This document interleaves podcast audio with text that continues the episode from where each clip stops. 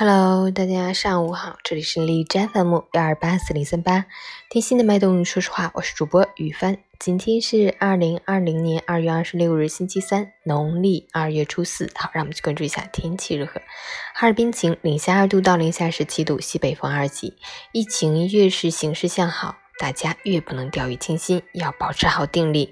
没有十万火急的事，千万别出门，安心的宅在家中，加强锻炼。规律作息，保持室内空气流通，关照好自己和家人的健康，就是对防疫做出的最大贡献。截至凌晨五时，海市的 AQI 指数为七十七，PM 二点五为五十七，空气质量良好。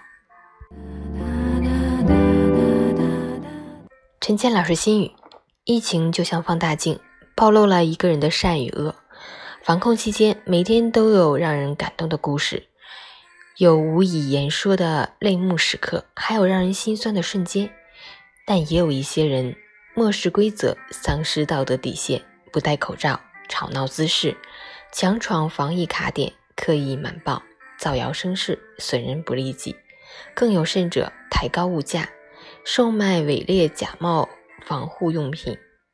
岁月静好时，人与人之间看似并无太大区别，而关键时刻。才将有些人的本性暴露无遗。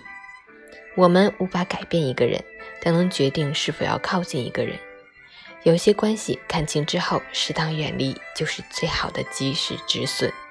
因为你永远不知道一个没有道德底线的人还会做出怎样出格的事。